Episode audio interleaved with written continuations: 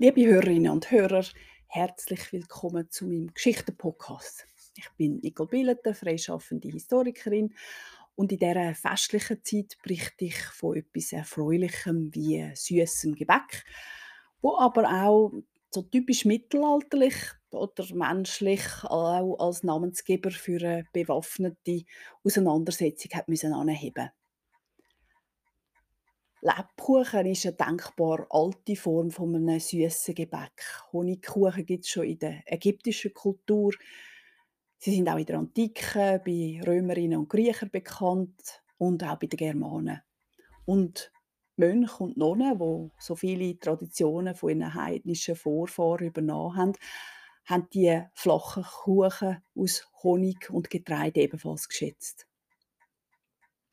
Wie wir schon wissen, gibt es im katholischen Mittelalter einen Haufen Fastenzeitenvorschriften. Hat aber auch immer Ausnahmen gemacht. Die Ausnahmen die kann allerdings nur ein Kirchenführer offiziell machen, zum Beispiel natürlich der Papst. Der Thomas von Aquin ist ebenso ein wichtig genannt Kirchenführer und er hat im 13. Jahrhundert ausdrücklich gesagt, dass Kirchengebäck das Fasten nicht breche. Also, dass es in diesen Zeiten erlaubt wäre, das zu essen. Auch eben in der Zeit vor der Weihnachten. Diesen Honigkuchen hat man mit der Zeit dann auch als Pfefferkuchen bezeichnet. Das hat mit dem Aufkommen von Gewürzen zu tun. Wie wir in den letzten Episoden schon mehrfach gesehen haben, sind Gewürze für alles Mögliche gut. Zum haltbar machen, zum Verschönern und für Gesundheit. Die allerersten Gewürze die kommen natürlich aus der Umgebung, aus dem eigenen Garten. Später kommen dann neuartige Gewürze dazu. Sie sind dann von viel weiter her und werden damit zum Luxusprodukt. In Zürich liest man zum ersten Mal von Pfeffer in einer Urkunde von 1224. Schon sechs Jahre später wird dann erwähnt, dass Pfeffer sogar als Zahlungsmittel genutzt wird. Ein Ritter Heinrich Judemann hat am Frau Münsterkloster jährlich ein Pfund Pfeffer gezahlt. Nach dem Zeitalter der Kreuzzüge und dann natürlich nach dem Zeitalter der sogenannten Entdeckungen, wo Mitteleuropäer und Europäerinnen vermehrt eben in Orient, auf Südamerika und so weiter ausgeschweift sind, hat man dann auch immer mehr Gewürze von dort eingeführt. Dann hat man eigentlich alles bekommen, was wir heute auch kennen. Safran, Ingwer, Muskatnuss und Blüten, Zimt, Koriander, Kümi, Kardamom und so weiter. Ab 1301 ist der offenbar neue Beruf vom Gewürzhändler in Zürich bekannt. In wenigen Jahren sind die sogenannten Krämer zu wichtigen Zünftern geworden die Grundlage von ihrem Handel ist so wertvoll gewesen, dass sie bald zu einer eigenen Zunft zusammengefasst worden sind, in der Zunft zum Safran. Es sind übrigens viele Krämerzünfte nach dem kostbaren Gewächs benannt. Die Kostbarkeit von dem speziellen Gewürz ist noch betont, wenn man weiß, dass auf dem Diebstahl von einem einfachen Säckchen Safran sogar Todesstrafe steht.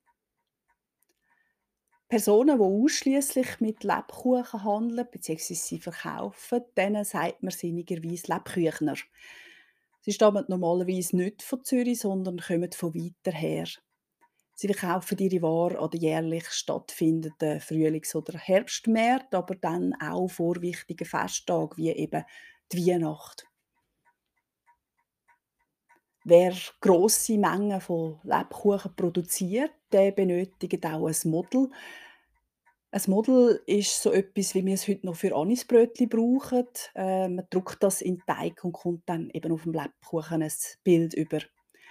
Die Model sind meistens aus weichem Holz geschnitzt, wie äh, zum Beispiel Buchen oder Fichten. Manchmal sind sie auch aus Ton was man abbildet, das ist am Modegeschmack unterworfen. Sie zeigen meistens biblische oder historische Motive und später tut man auch gerne sein eigenes Familienwappen aufdrucken.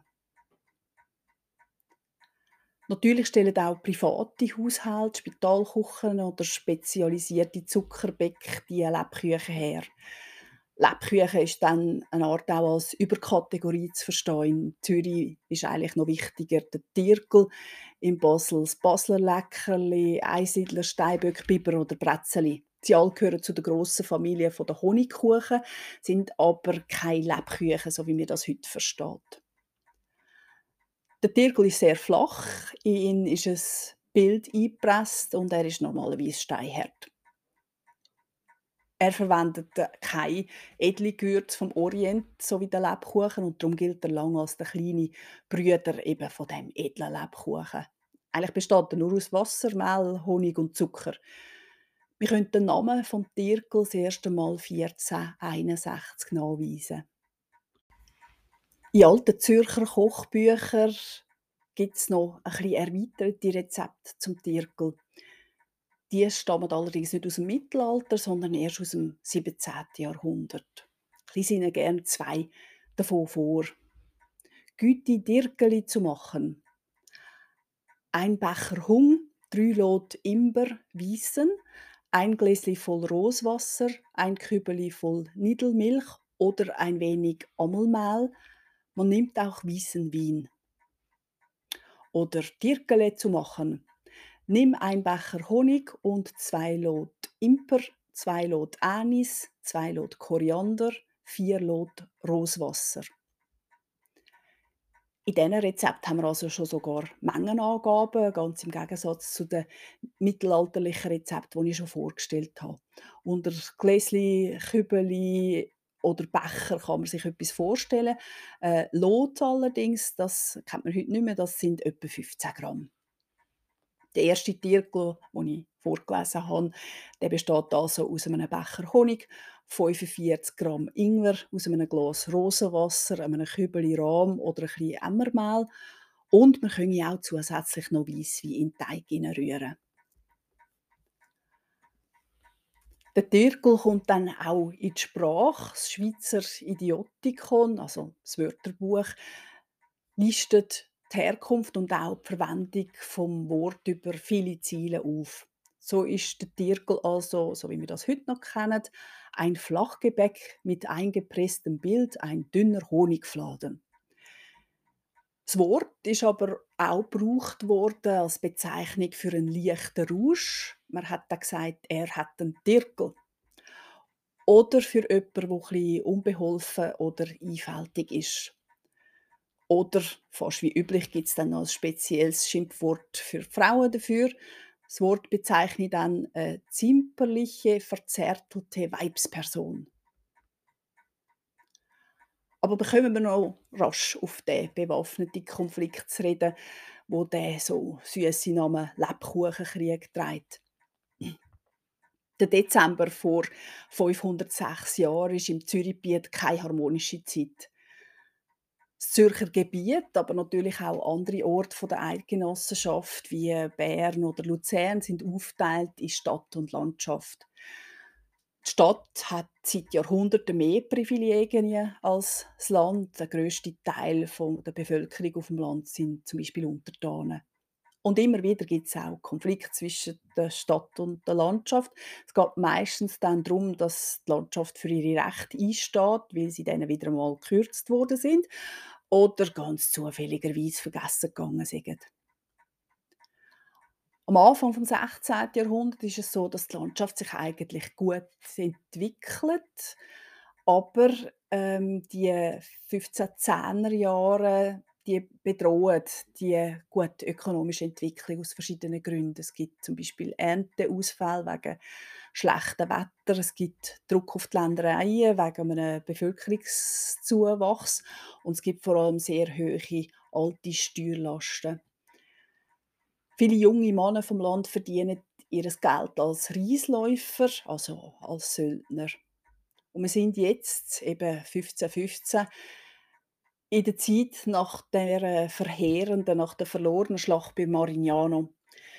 Viele Schweizer sind dort umgekommen und wer zurückgekommen ist, ist meistens verletzt und hat nicht so rasch wieder Arbeit daheim gefunden. Und es verdienen eigentlich die wenigsten an dem Krieg. Die Unzufriedenheit über den verlorenen Krieg, die Perspektivlosigkeit, die schlechten wirtschaftlichen Aussichten, aber auch Frustration über die Art, wie die Stadt auf ihren Privilegien hockt, alles das führt zu einer Eskalation. Am 10. Dezember ist ein wilder Haufen von Söldner und Knechten vor die Stadt Zürich gezogen. Sie sind alle bewaffnet und sie dringen dann auch in die Stadt ein. Was sie konkret fordern, sind eigentlich Kriegsverbrechenprozesse. Sie sind nämlich überzeugt dass sie in Marignano verraten worden seien von Männern, die eben von der Niederlage dann profitiert hat.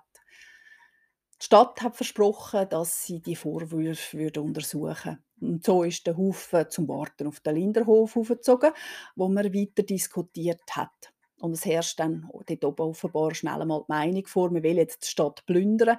Dann schließlich sagen ja eigentlich alle Städter Verräter. Ein Vermittler von der Stadt hat dann deeskaliert, er hat einen Vorschlag eingebracht, zwei Drittel von ihnen sollen doch aus der Stadt gehen. Und ein Drittel, der dürfe aber in der Stadt bleiben und äh, die will man dann mit Wein und Lebkuchen auch bewirten. Zeitgenössische Historiker berichten, dass eben verbliebene Drittel dann über die angebotenen Lebkuchen hergefallen wie Heugümper und hätte alles gegessen, ohne aber auch nur einen Batzen zu zahlen. Und darum ist die Auseinandersetzung, wo eigentlich kein Krieg ist, als Lebkuchenkrieg in die Geschichte gegangen. Aber auf dieser Note wollen wir diese Episode nicht zu Ende bringen. Wir kommen nochmal zurück zum Süßen und gehen auch mal ein bisschen von Zürich weg. In den Quellen tauchen nämlich Dirkel in der ganzen Eidgenossenschaft aus. Auf. So zum Beispiel in einem Seitenmandat von 1717. Es stammt aus dem Bündnerland. Dort wird aufgelistet, was ein Gotten oder ein Götti zu einem neuen Jahr dürfen schenken. Und dort geht es darum, wie viel oder was wir dürfen schenken, weil eben zu viel darf es nicht sein, das wäre eben Luxus. So dann soll jeder Göttin oder Gotten nicht mehr als ein Batzen, einen batzenwertigen Ring und drei Dirkelin zum guten Jahr geben. In dem Sinn wünsche ich Ihnen frohe, festliche Tage mit bescheidenen oder unbescheidenen Geschenken und vor allem mit allen guten Wünschen für alle guten Kinder. Vielen Dank und auf Wiederhören.